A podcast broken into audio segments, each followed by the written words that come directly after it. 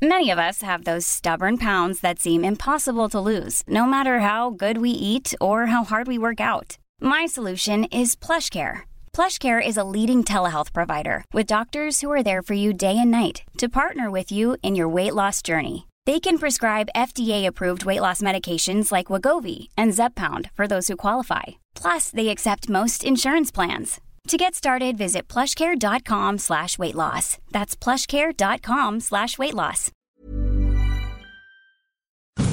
Economía pesada. Les vamos a mostrar el boleto, el billete, el cachito. Se va a convertir en dinero. Estamos eh, considerando entregar premios a los 100 que ganen de 20 millones de pesos a cada uno, 2 mil millones. ¿Cómo están ustedes? Tengan ustedes un buen día. Bienvenidos a Economía Pesada. PGnomics. Hoy tenemos de regreso en cabina a nuestro compañero Enrique Hernández. ¿Cómo estás, Enrique? Muy bien, y todos ustedes también. Vamos a dar una explicación de PGnomics de cómo te van a entregar un avión con un cachito. A ver, es la grasejada más grande del mundo. Y te explico por qué. No están rifando un avión presidencial. Lo que el presidente anuncia es el magno sorteo del 15 de septiembre. Que es donde te, no, espérate. Donde lo que vas a ganar es un premio de 20 millones de pesos si te llevas el cachito ganador. La lana, el dinero, el recurso, el billete va a salir nada más y nada menos que del instituto para devolverle al pueblo lo robado, el antiguo SAE. Entonces, la lana no viene del avión, viene del SAE, bueno, del instituto este para devolver al pueblo lo robado, que es quien garantiza el dinero lo que se junte de todos los que vamos a comprar un billete. A ver, es un fraude. Quiero participar en el fraude. ¿Quién no quiere participar en un fraude que además va a quedar impune? Porque no te van a dar el avión, te van a dar 20 millones de pesos. Toda esa lana, todo ese recurso, todo ese mar, toda esa marmajas va a salir y va a servir para pagar el avión que además va a quedar en comodato con la Sedena y vas, vas a poderlo usar como charter a 250 mil pesos la hora. Que ya hay alguien que lo quiere rentar, ¿no? Digo, para rentarlo puedes rentar como si fuera taxi aéreo, no pasa nada. Ahora vamos a convertir al gobierno de la República, este gobierno de la cartilla moral, se va a convertir en un arrendador o en un taxista aéreo también. Pero de acuerdo que, que tenemos cerca de 500 aviones y helicópteros, ¿no? A ver, a ver, Creo que podría no. ser una buena aerolínea.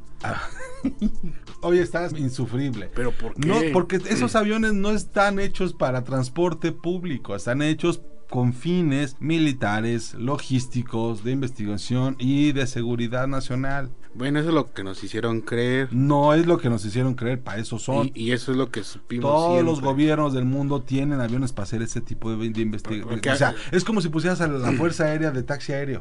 Se tomó la decisión de rifar el avión eh, para no tener problemas de tiempo y que puedan participar todos los mexicanos que quieran ayudar. Vas a comprar tu cachito. Vamos a comprar todos un cachito, por supuesto. O sea, van a faltar boletos. Imagínate tú al amigo que se gana 50 pesotes por boleto.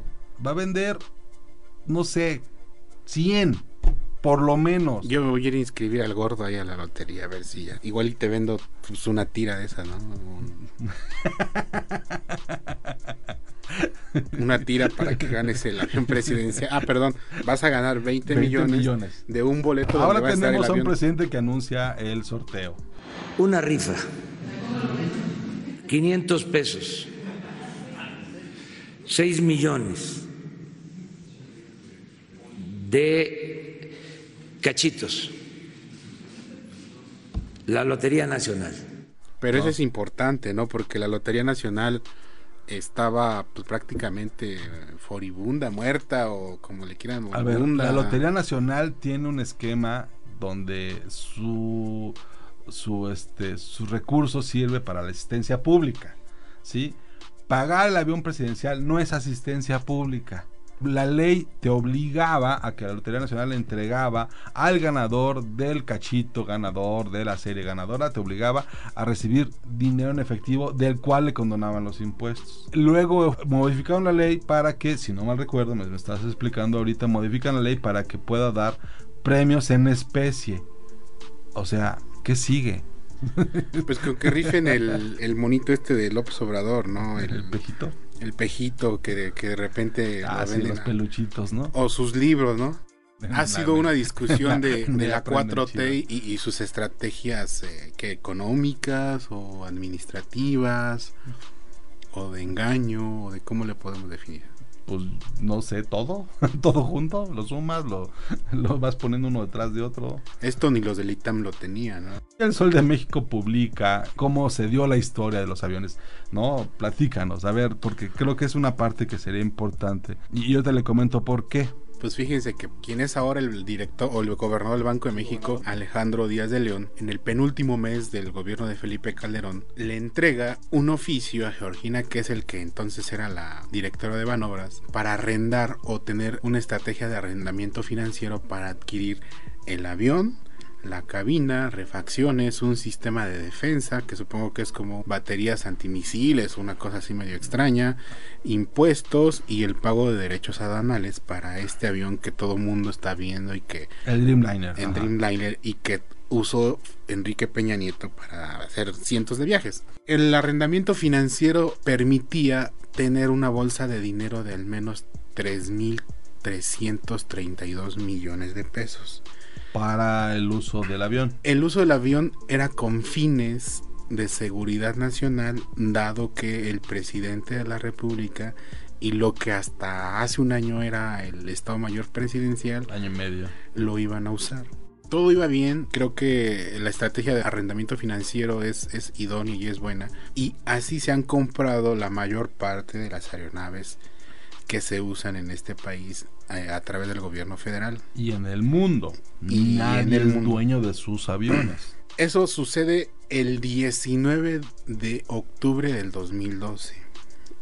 Unos 10 días después, el primero de noviembre, se firma el contrato de compra con Boeing del avión presidencial que lo firma exclusivamente la Sedena, Banobras y la empresa Boeing. Ahí aplica un tema de, de privados y- y públicos. Pero a la par, y en ese mismo día, en alguna otra oficina de esta Ciudad de México, la Secretaría de Hacienda firma con Banobras, con la Sedena, un contrato de arrendamiento financiero que le permitía usar a la Sedena este avión. O sea, porque en principio quien ya compró el avión es Banobras, ya lo pagó, Sí. ya todo eso está pagado. Ahora quien todavía tiene un adeudo Es Sedena es Sedena. con Banobras. Hasta ahí íbamos todo bien. Lo interesante del tema, pues es que este tipo de esquemas de arrendamiento, pues lo trajo toda la escuela del ITAM y, y lo estableció muy bien hasta ahora que lo destruyen con todo este tema de la rifa, ¿no? Y lo importante de esto era que pues siempre se había escrito de que el avión y que esto, de los costos, y lo que se intenta hoy explicar en el Sol de México es claramente cuál fue la ruta de cómo llegó este, ese avión a México. Bien incluso de explicado que se tuvieron que firmar otros dos contratos para la compra de una cabina, el equipamiento, o sea, Sí, te lo sí, sí, entregan. el- el- la, la base de mantenimiento. Y adicionalmente se adquirieron refacciones para ese avión. O sea, hubo dos contratos más y en total suman unos 231 millones de dólares que si lo divides al tipo de cambio de ese entonces te resulta la cifra de los 3.332 millones de pesos de este arrendamiento financiero. Obviamente posteriormente el gobierno tendría que pagar o tiene que pagar un esquema de tasa de interés. Es lo que en la mañana eh, recuerdo que el director de Banobras estaba explicando algo medio así, pero tampoco le puse mucha atención. Porque Dado- tampoco lo explicó bien. Lo que pasa es que Manobras no, lo que no explica correctamente es que la tasa de interés que ellos cobran es de banca de desarrollo. Y esa tasa de interés no es una tasa de interés comercial. Digo, desde mi punto de vista, éticamente, me parece que el esquema es correcto. tú estás usando un banco del gobierno para un bien del gobierno que se requiere en temas de seguridad nacional. Yo no le veo mayor bronca. Lo que está viendo el señor presidente es que desde su punto de vista es escandaloso gastar tanto en la seguridad de un presidente. Ese es el punto nodal. Es una diferencia. No es si es caro o es barato. Es un esquema que se usa en todo el mundo. Es un esquema que se usa de una manera organizada ¿no? en todo el mundo para hacer este tipo de compras o adquisiciones de bienes y servicios. El tema de seguridad nacional es eh, un tema que en este gobierno las cosas, pues, uno ve los niveles de seguridad que están pasando en el país, de crimen organizado y ves esas cosas, dices, pues no, como que no les llama mucho la atención, no es lo suyo. No les interesa, No, no es lo suyo, ¿no? No. Pero igual creo que también se definía seguridad nacional como, o mejor dicho, lo están viendo como un exceso, ¿no? Un lujo. ¿Te pare yo, esa es, esa es la otra. Bueno, el señor cree que es un lujo viajar, subirse a un avión y trabajar arriba de un avión, un montón de gente. Pues, sí, son oficinas prácticamente. Para eso se usan los aviones presidenciales. Eso, esa ha sido siempre la historia de los aviones presidenciales. Son oficinas que están deambulando. ¿Qué fue lo que pasó cuando el caso de Ovidio? Cuando agarran a Ovidio en Sinaloa. El presidente estuvo en comunicado porque estaba volando hacia Oaxaca. Nadie se pudo hablar con el presidente. Las decisiones las tomó el gabinete de seguridad sin conocimiento del presidente. Con el avión presidencial eso no ocurre. Tú vas dentro del avión presidencial que está comunicado con todo tu gabinete y que puede comunicarse a tierra en cualquier momento por la necesidad propia del presidente de la República. Recordemos también que los únicos que podemos utilizar aviones de ese tipo, quizá no como el presidencial, pero sí el que usaban ciertos funcionarios de Pemex, eh, lo usa actualmente el secretario de la Defensa Nacional y de Marina. Son los únicos que tienen autorizados a utilizar una, un avión Gulfstream que por cierto era de petróleos mexicanos digo No, lo compra Petróleos Mexicano, se le, se le dejen como dato a la Secretaría de la Defensa Nacional y a partir de ahí se utiliza para labores de seguridad, aunque efectivamente, y está documentado, o sea, se ha escrito, hay un reporte incluso en la Autoridad Superior de la Federación de que ese avión se usaba para fines este, de transporte de una sola persona. El que compre un número, un cachito, está ayudándonos a resolver el problema que nos heredaron tanto el que compró el avión como el que lo aceptó y lo utilizó. Eso es el tema. Al final del día yo lo dejaría ahí. Esa es la historia que estamos hoy contando de atrás hacia adelante. Lo último que tenemos es la rifa del avión, que no se rifa el avión, sino se anuncia el magno sorteo de 20 millones de pesos por un cachito con la imagen del avión presidencial. Lo que se obtenga se utilice para comprar equipos que se necesitan en los hospitales. Si usted compra el boleto, no se va a ganar el avión presidencial. Ojo, téngalo muy, muy claro. Se va a ganar un bonito y precioso recuerdo de cómo el avión presidencial. O al final del día se va a ganar solo un billete con una imagen del avión presidencial. Es lo que estoy diciendo, pero con eso, esa, ese dinero lo va a tomar, se le va a pagar a Banobras, se va a liquidar, ¿no? Y entonces va a quedar como taxi aéreo. Si usted necesita un avión presidencial, va a poderlo rentar por 250 mil pesos. Para traer a los Oya, ¿no? Yo creo que ahí puede regresar. A ver, si no fueron capaces de ir por los compañeros mexicanos a China porque era muy caro, No, pues yo prefería que se quedaran allá, pero bueno. Yo desde mi punto de vista, esto no es más que una cortina de humo por dos temas nodales. Uno, el tema de las pensiones del IMSS, que toda la semana nos trajeron movidos con este asunto, el tema de las pensiones del IMSS, donde todos aquellos generación X íbamos a terminar con una pensión máxima igual a 10 salarios mínimos, en lugar de 25, que es como estaba establecido. Al final del día, ¿qué encubre esta enorme mascarada del avión presidencial? La crisis de pensiones que se viene en el Seguro Social. Ojo, eso va a reventar, lo saben todos los académicos que están dentro del gobierno en este momento, que estuvieron estudiando el fenómeno por muchos años y que hoy son secretario de Hacienda, subsecretario, que están en el Banco de México, ahí están. El Ellos- presidente Morena, ¿no? el presidente Morena lo sabe, sabe pero él, él sabe mejor que nadie cómo está el tema de las pensiones del IMSS. Estas van a reventar en cualquier momento y no vemos, no veo la manera en que se vaya a resolver a menos en seis años. Esa es una cosa que se está encubriendo. En el caso de las pensiones, nada más que no nos confundan. No somos iguales. ¿Cómo vamos a bajar nosotros las pensiones de los trabajadores? Eso sí calienta. Y la otra cosa que se está encubriendo es, de nueva cuenta, la caída en el crecimiento. Ahora resulta que sí se necesita un gabinete de crecimiento económico y ahora resulta que sí se necesitan tomar medidas de urgencia para crecer. Ya le importó. Ah, bueno, qué bueno. Pero se ha crecido, Carriles, se ha crecido. ¿En dónde? En, en el mundo, no en México. Ah, no, no, no, bueno, el mundo ha crecido, sí, claro.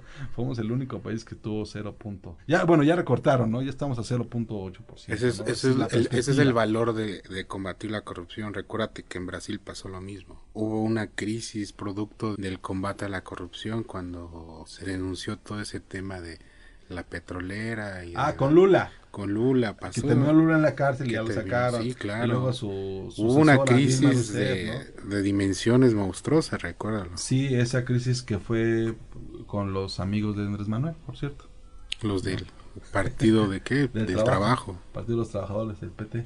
Pero El bueno, PT brasileño, sus, son sus dos máximos liderazgos, terminaron este pues mal, digamos, ¿no? Acusados de corrupción y demás, pero llegó un gobierno de derechas y les puso en toda la torre. Eh, también, la, también quemó el Amazonas, ¿no? Pero este, bueno, pues es el costo de la corrupción que dejaron ellos. En fin, la otra gran mascarada son los fines de semana largos, ¿no? yo estoy a favor. A ver, habría que explicarle al señor presidente que los puentes no existían. Los puentes se los inventaban los trabajadores y le pegaban a la productividad. Si el día festivo constitucionalmente de descanso caía entre martes o entre lunes o entre jueves y viernes, se volaban todos esos días, se perdían esos días de trabajo. Por eso se decide recorrerlos y hacerlos formalmente. Ahora vas a tener el día que te descansas, más el día que te vuelas, más el fin de semana largo. Esa es la bronca, que ahora van a ser ilegales. digamos, Yo estoy ¿no? a favor, estoy a favor de eso.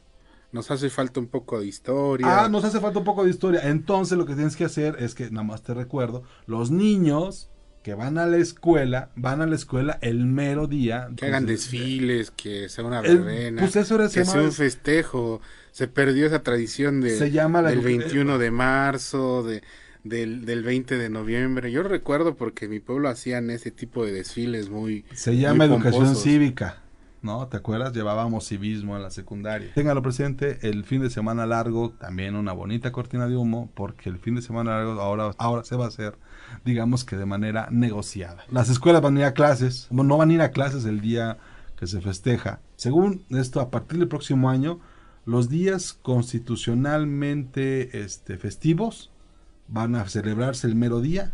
Ese día el niño no va a la escuela y la gente no va a trabajar, ¿no? Punto. Si cae en miércoles, si cae en lunes, si cae en jueves. Si tú como trabajador o como es- escolapio decides volarte el día anterior o el día posterior al festejo, pues ya es día perdido para la empresa o para la escuela. Ahora, como ya está eh, aprobado el actual calendario escolar, nos esperamos hasta julio. Pero ya, por ejemplo, la conmemoración de la independencia sería para el mismo día, lo mismo el 20 de noviembre. Sé que esto va a generar este, alguna polémica, pero este, considero que el que no sabe de dónde viene nunca va a saber hacia dónde va. Es muy importante entender esto. Yo sí voy a comprar un boleto, definitivamente, compre un boleto, si puede. Yo creo que van a necesitarse manos para venderlo. Van a faltar boletos, yo creo. Yo me sumo al equipo de venta del avión presidencial. Te vas a sumar al equipo de venta. No, De bueno, la Lotería Nacional, perdón. no puedo creerlo, Kiki. Bueno, a lo mejor podemos tener mejor futuro. Cada semana revisamos cómo hacen estas cosas estos amigos y tú sigues creyendo. que- No, pero al, al, al día dentro del 20 de noviembre seguramente van a vender algún otro helicóptero vía ese esquema de... O dime, o sea, a la suavicrema, ¿no? Y le van a hacer como el símbolo de la corrupción. Y La van a vender como salón de fiestas. Como salón de fiesta. No, ya, ya, ya estamos del otro lado.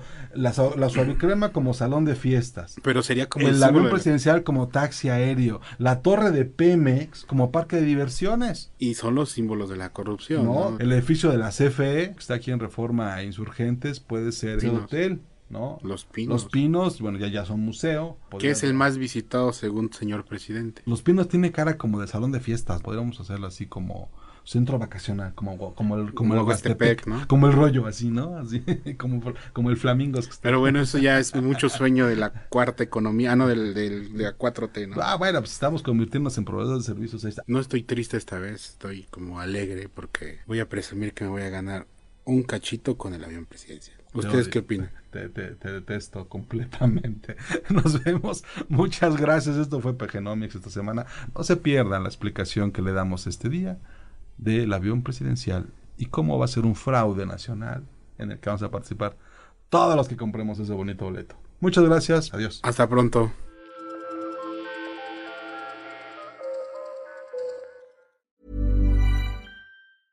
Even when we're on a budget, we still deserve nice things. Quince is a place to scoop up stunning high-end goods for 50 to 80% less than similar brands. They have buttery soft cashmere sweaters starting at $50, luxurious Italian leather bags, and so much more. Plus, Quince only works with factories that use safe, ethical, and responsible manufacturing. Get the high-end goods you'll love without the high price tag with Quince. Go to quince.com slash style for free shipping and 365-day returns.